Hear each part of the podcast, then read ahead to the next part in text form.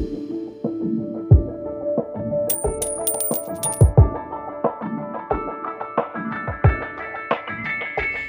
Mi nombre es Charvela, el hash de Salcedo, y me acompaña siempre en este podcast mi esposo, el pastor y economista Héctor Salcedo, a cual yo siempre voy a llamar Chacho, cariñosamente, como le decimos. Así que seguimos hablando de estos principios que forman parte de un buen fundamento eh, o una salud financiera. En el pasado, no sé si recuerdan, pero hablamos de que el ahorro debe ser intencional, y decíamos que debe ser intencional porque ese fondito que nos queda, nos ayuda a poder resolver situaciones a veces de necesidad, nos ayuda a cubrir cuando tenemos eh, una falta de empleo o cualquier otra eventualidad que se nos puede presentar en, en nuestras vidas. Así que hemos hablado de eso, ahorra intencionalmente, pero hoy queremos traer un nuevo principio, uno nuevo que se le agrega a este del ahorro intencional. Y Chacho, ese es el principio de invierte tus ahorros y pudieran decir, bueno, pero ya ahorré, también tengo que volver a producir con lo que ahorro. Cuéntame qué hay detrás de ese principio. Sí, tal y como dices, Charvela, em, el ahorro, eh, que no es solamente para cubrir una eventualidad como un desempleo, como una situación imprevista del daño de un vehículo o de una situación imprevista de salud, sino también nuestro plan de vida en base a las diferentes etapas en las que nos encontramos en la vida. Eh, habrá una etapa de alta productividad en nuestra vida, años donde estamos en nuestro mejor momento económico y años donde no estaremos eventualmente en nuestro mejor momento económico y el ahorro nos sirve para hacer las reservas para cuando las vacas flacas lleguen poder tener los recursos suficientes para poder cubrir. Efectivamente, el ahorro es ese fondito o fondo o fondote. depende. Podemos decir exactamente. ¿De cuánto depende, hemos ahorrado? Depende del tamaño de los recursos que estemos manejando. Eh, debemos saber cómo administrarlos. Eh, la, idea de ahorrar y el ahorro intencional es ya de por sí un excelente principio de finanzas bíblicas y de finanzas personales, pero debemos ir más allá. Eh, gracias a Dios, vamos a decirlo, contamos con herramientas y mecanismos donde el ahorro se convierte en sí mismo en una fuente de ingresos adicionales si yo lo invierto bien, si yo sé dónde colocarlos.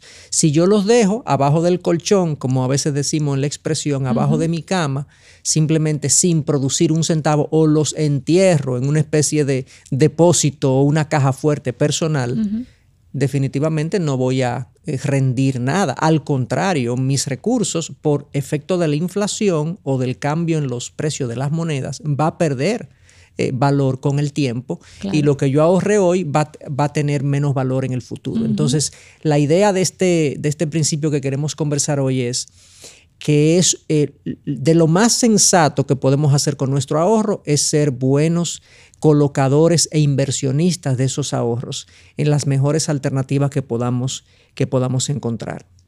Correcto, mira, y Chacho, en segunda de Corintios 9:6, siempre nos gusta traer un versículo bíblico para darle contenido bíblico a, a todos estos principios.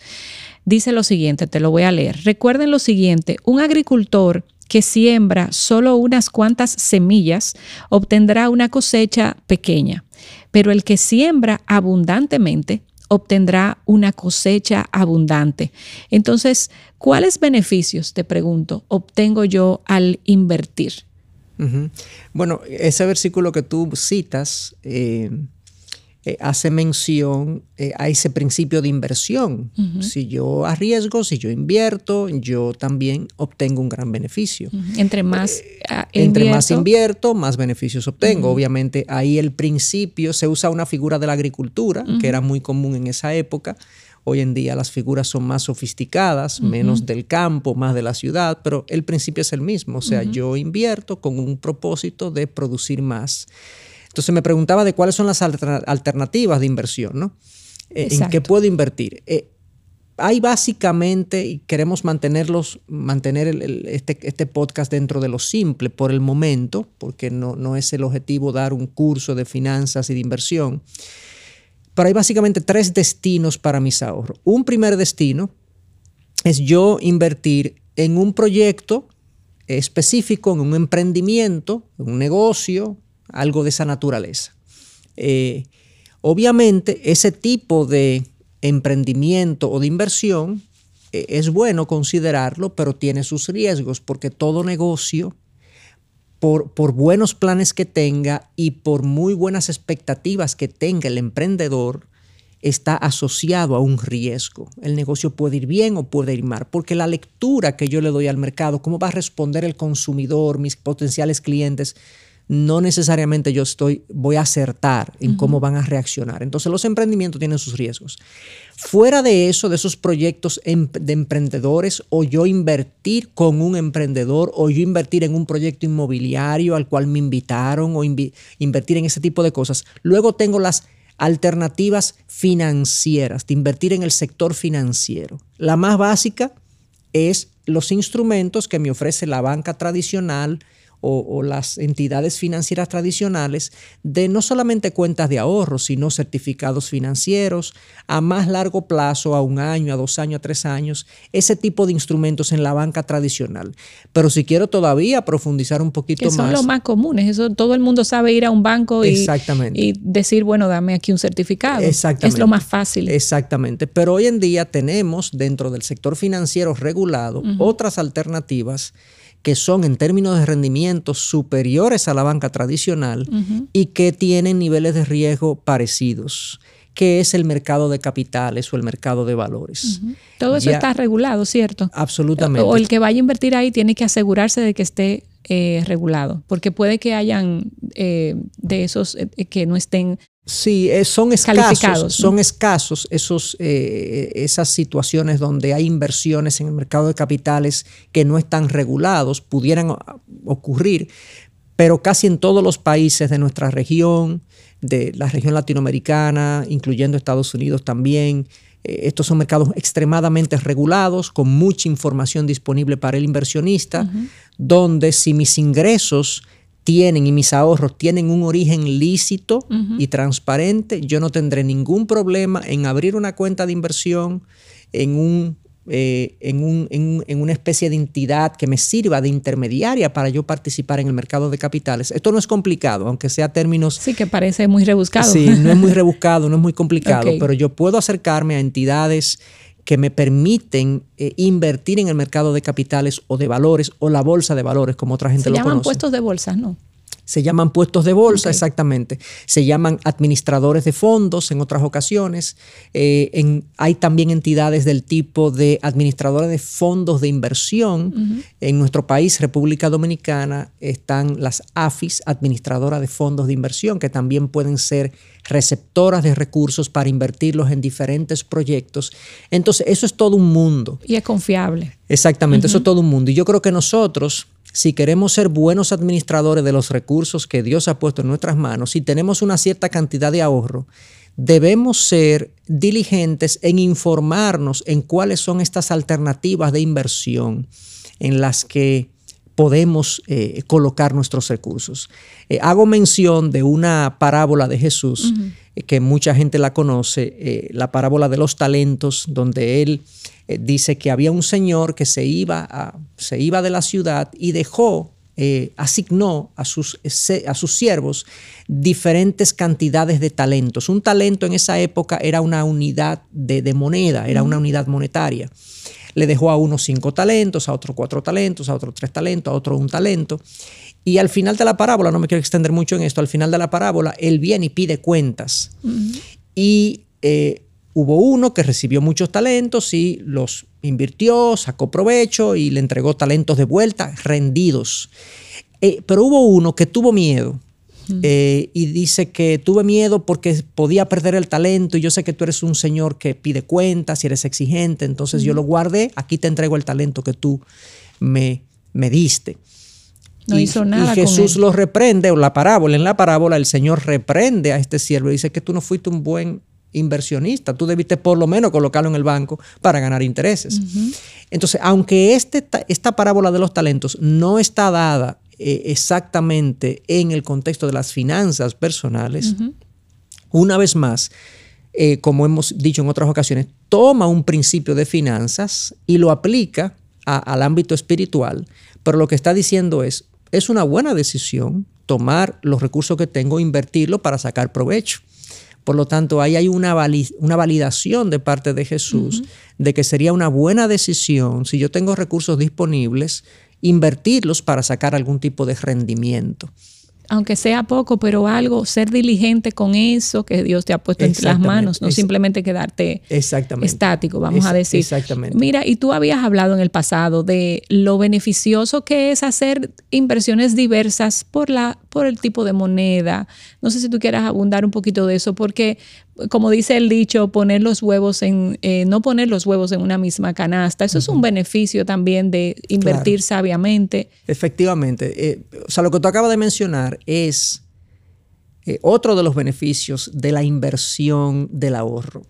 yo invierto el ahorro no solamente para obtener un mayor rendimiento, sino también para poder, como tú dices, diversificar mis riesgos. Si yo voy y pongo mi ahorro, todo mi ahorro, en una en un solo proyecto o en una sola entidad bancaria o financiera, cualquier cosa que pase con ese proyecto o con esa entidad bancaria, si yo tengo el 100% de mi ahorro ahí, pues obviamente yo voy a sufrir pérdida.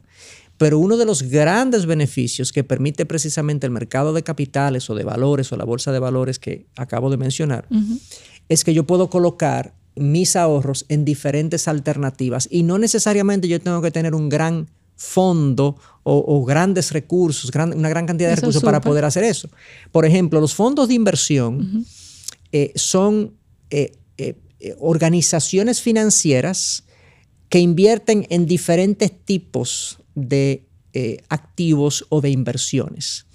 Y yo, por ejemplo, cuando invierto en un fondo de inversión, suponiendo que ese fondo de inversión tiene inversiones en 20 alternativas, 5% del 100% del fondo, hay 5% en, un tipo de inversión, 5% en otro, y hay 20. Cuando yo invierto en el fondo, aunque yo invierta 100 dólares, yo estoy invirtiendo en esos 20, porque lo que yo estoy comprando es una participación en ese fondo que tiene ya 20 alternativas de inversión, 20, 20 colocaciones, 20 diferentes eh, eh, receptores de su inversión. Entonces yo diversifico con mucha facilidad. Por lo tanto, el invertir bien, que estamos tratando ese tema hoy, no solamente se trata de un mayor rendimiento, sino de una mayor diversificación y por lo tanto un menor riesgo. Y entonces es el mundo ideal, más rendimiento y menos riesgo. Excelente. O sea, de eso se trata. ¿Invierto todos los ahorros o dejo una parte por si me equivoco? Esa sería una interesante pregunta. Sí, claro. Eh, bueno, siempre eh, hay que distinguir que yo puedo tener imprevistos eh, actuales en el presente para los que necesito liquidez. Y mucha gente habla de que uno debe tener un fondo de emergencia disponible líquido. Algunos hablan de que uno debe tener por lo menos tres meses o cuatro meses de salario en un fondo de emergencia al que yo pueda acceder sin muchos problemas. Y que más de ahí, si, y si tengo ahorrado más de eso, el resto yo lo invierto pero que por lo menos tenga tres o cuatro meses. Eso es un buen principio, es un buen, es un buen nivel. Algunos hablan de seis meses. Eh, todo depende, eh, depende del país en el que yo me encuentre. Pero, por ejemplo, hay países donde si yo quedo desempleado, me indemnizan. Me indemnizan a veces con, con, meses de salario. Y eso ya de por sí podría representar un fondo de, emergencia. Pero si yo vivo en un país donde no me indemnizan cuando yo soy eh, despedido, entonces yo sí tengo una necesidad de un fondo de emergencia por si yo, por ejemplo, caigo en un, desempleo. Claro. Pero el fondo de emergencia no solamente para el desempleo, sino que también puede tener otros orígenes, si una enfermedad de un familiar, etc. Entonces el fondo de emergencia es necesario, yo creo que en la mayoría de los casos, para todos aquellos que tenemos recursos limitados. Entonces yo diría que, sí, que es válido eh, tener un fondo de emergencia y luego de ahí yo puedo invertir todo eh, eh, en en inversiones más quietas, que, no, que no tengan eh, tanta liquidez, que yo no lo pueda acceder tan rápido, pero que me dan más rendimiento. Correcto. Tú sabes que hay un principio de economía, que tú te lo sabes mejor que yo, que dice que no inviertas en lo que tú no entiendes. Y muchos de nosotros que no somos economistas como tú, pudiéramos oír todo esto que tú estás diciendo y decir, bueno, esto, yo, esto es chino para mí, yo no entendí nada.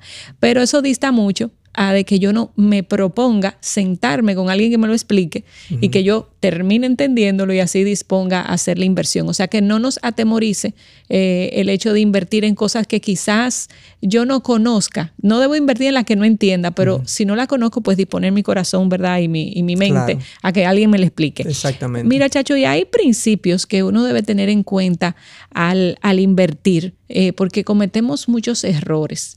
Tú pudieras, por favor, eh, decirnos cuáles cosas hacer, cuáles evitar. Bueno, tú acabas, tú acabas de mencionar una. Eh, si yo tengo una cierta cantidad de recursos disponibles, un ahorro que puedo invertir para sacar mejor rendimiento, para obtener mejor, menores niveles de riesgo. Ok, ¿dónde, ¿dónde lo invierto? Bueno, por un lado, yo creo que uno no debe invertir en lo que no entiende. Eh, como tú decías, uno puede estudiar y entender. Y disponerse a aprender. Y invertir. Pero si yo lo estudio y aún así yo no estoy muy claro de, de, lo que estoy haciendo, de, cómo funciona, yo debería abstenerme de invertir ahí. La razón es muy básica. Yo soy un administrador de recursos y como administrador yo soy responsable de lo que le pase a esos recursos. Por lo tanto, yo no voy a invertir en lo que no conozco porque yo estaría siendo irresponsable. Sería un mal sería un mal administrador si yo lo coloco en lugares, en inversiones donde yo no entiendo cómo se genera el rendimiento. eso, por, eso en primer lugar. No invertir en aquello que no entiendo. Número uno. Número dos, no invertir en aquello que aunque lo entienda es muy arriesgado. O sea, hay inversiones, hay categorías de activos, de inversiones que están asociados a un alto nivel de volatilidad o de riesgo.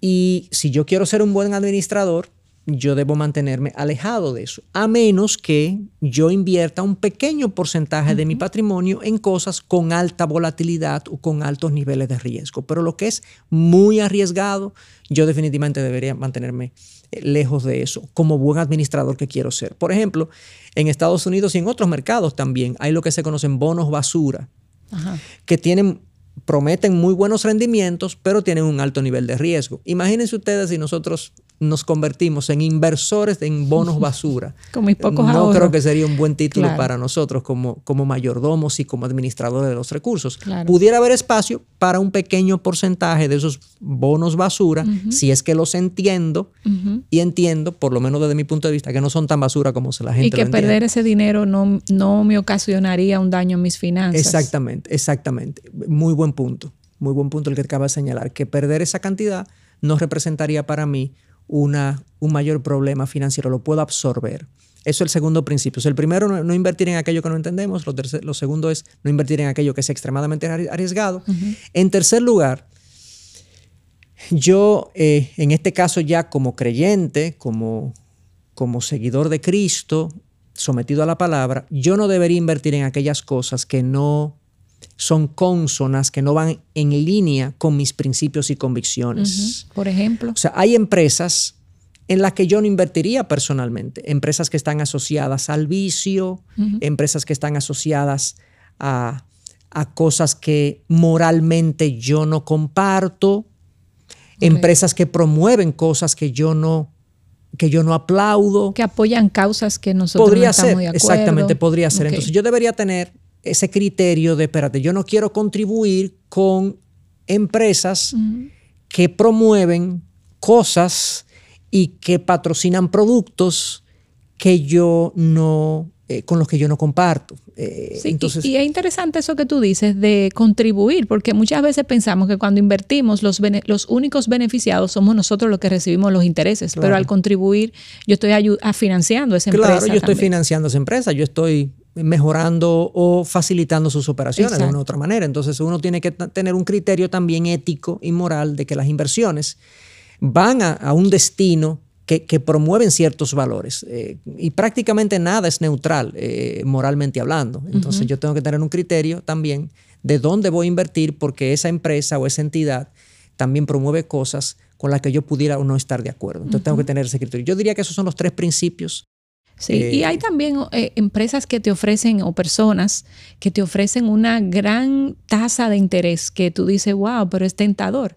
También debo de, tener ojo con eso, ¿verdad? Porque cuando me ofrecen tasas fantásticas, No siempre es que hay algo malo, porque puede haber un buen negocio detrás, pero hay que tener ojo con eso, porque ya Totalmente. Sabemos de, eh, Totalmente de acuerdo. Eso, eso es muy común. Eh, desde Estados Unidos hasta países latinoamericanos, eh, muchas veces con cierta periodicidad aparece una nueva, una nueva inversión que todo el mundo, del cual todo el mundo habla, que todo el mundo menciona y, ojo, altos rendimientos están asociados a altos niveles de riesgo. No hay gangas. No hay gangas. Ya las minas de oro y de diamante están descubiertas y están en manos de grandes corporaciones. Eh, todo lo que prometa eh, villas y castillas o riquezas rápidas tiene que ser escrutinizado, tiene que ser visto con detenimiento porque la riqueza y el valor se genera del trabajo fundamentalmente. Y hay personas que con buen deseo de, de hacerte crecer tu fondo, pero no son buenos eh, administradores. Quizás su negocio no sea tan bueno como ellos piensan. Exactamente. Bueno, ahora la pregunta es para el pastor, eh, para que tú puedas hablar al corazón. Tú sabes que en este proceso de invertir nuestros ahorros para producir más, pudiéramos perdernos y comenzar a cultivar un corazón angurrioso que solo quiera acumular, acumular y ver crecer esa cuenta. ¿Cómo mantenemos el balance ¿Cómo le puedes hablar al corazón para que mantenga el balance entre una buena mayordomía, pero evitando y, haciendo a un lado todo lo que sea un deseo de angurria o de riquezas rápidas o de riquezas o de riquezas simplemente, que no seamos conformes con lo que Dios nos ha dado. Sí, bueno, es una, es una excelente pregunta. Eh, yo diría, en aras de la brevedad, lo voy a poner como tipo eh, eh, puntos, bullets, como decimos.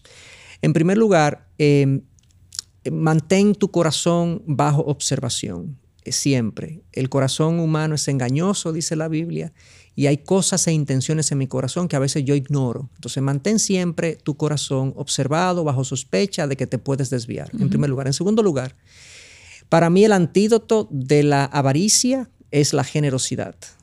Mantén siempre un oído presto y ojos abiertos a las necesidades de personas alrededor de ti, de causas que necesitan recursos con las que tú puedes colaborar y contribuir y, y sé diligente en moverte a conceder, a compartir, a, abrir tu mano a aquellas necesidades que tú ves que, tú puedes colaborar. Entonces, para mí, ese es el mejor antídoto que la Biblia nos da, que Dios nos da, para combatir la avaricia.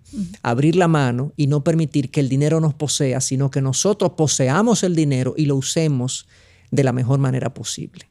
Gracias, Chacho. Y a ti que nos escuchas, si quieres oír más de estos podcasts, puedes seguirnos a través de todas las plataformas de podcast que están disponibles o accesando al canal de YouTube de Ministerios Integridad y Sabiduría.